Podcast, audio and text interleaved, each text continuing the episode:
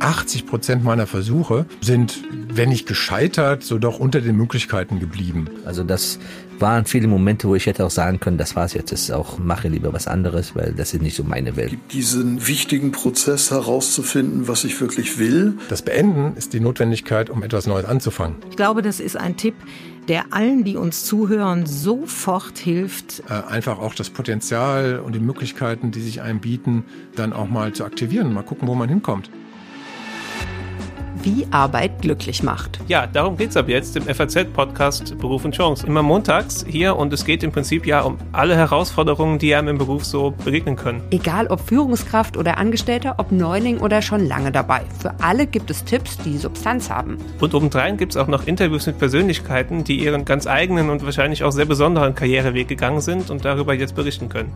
Also, ab jetzt immer montags eine neue Folge des FAZ-Podcasts Beruf und Chance im Podcatcher Ihrer Wahl oder auf Faznet.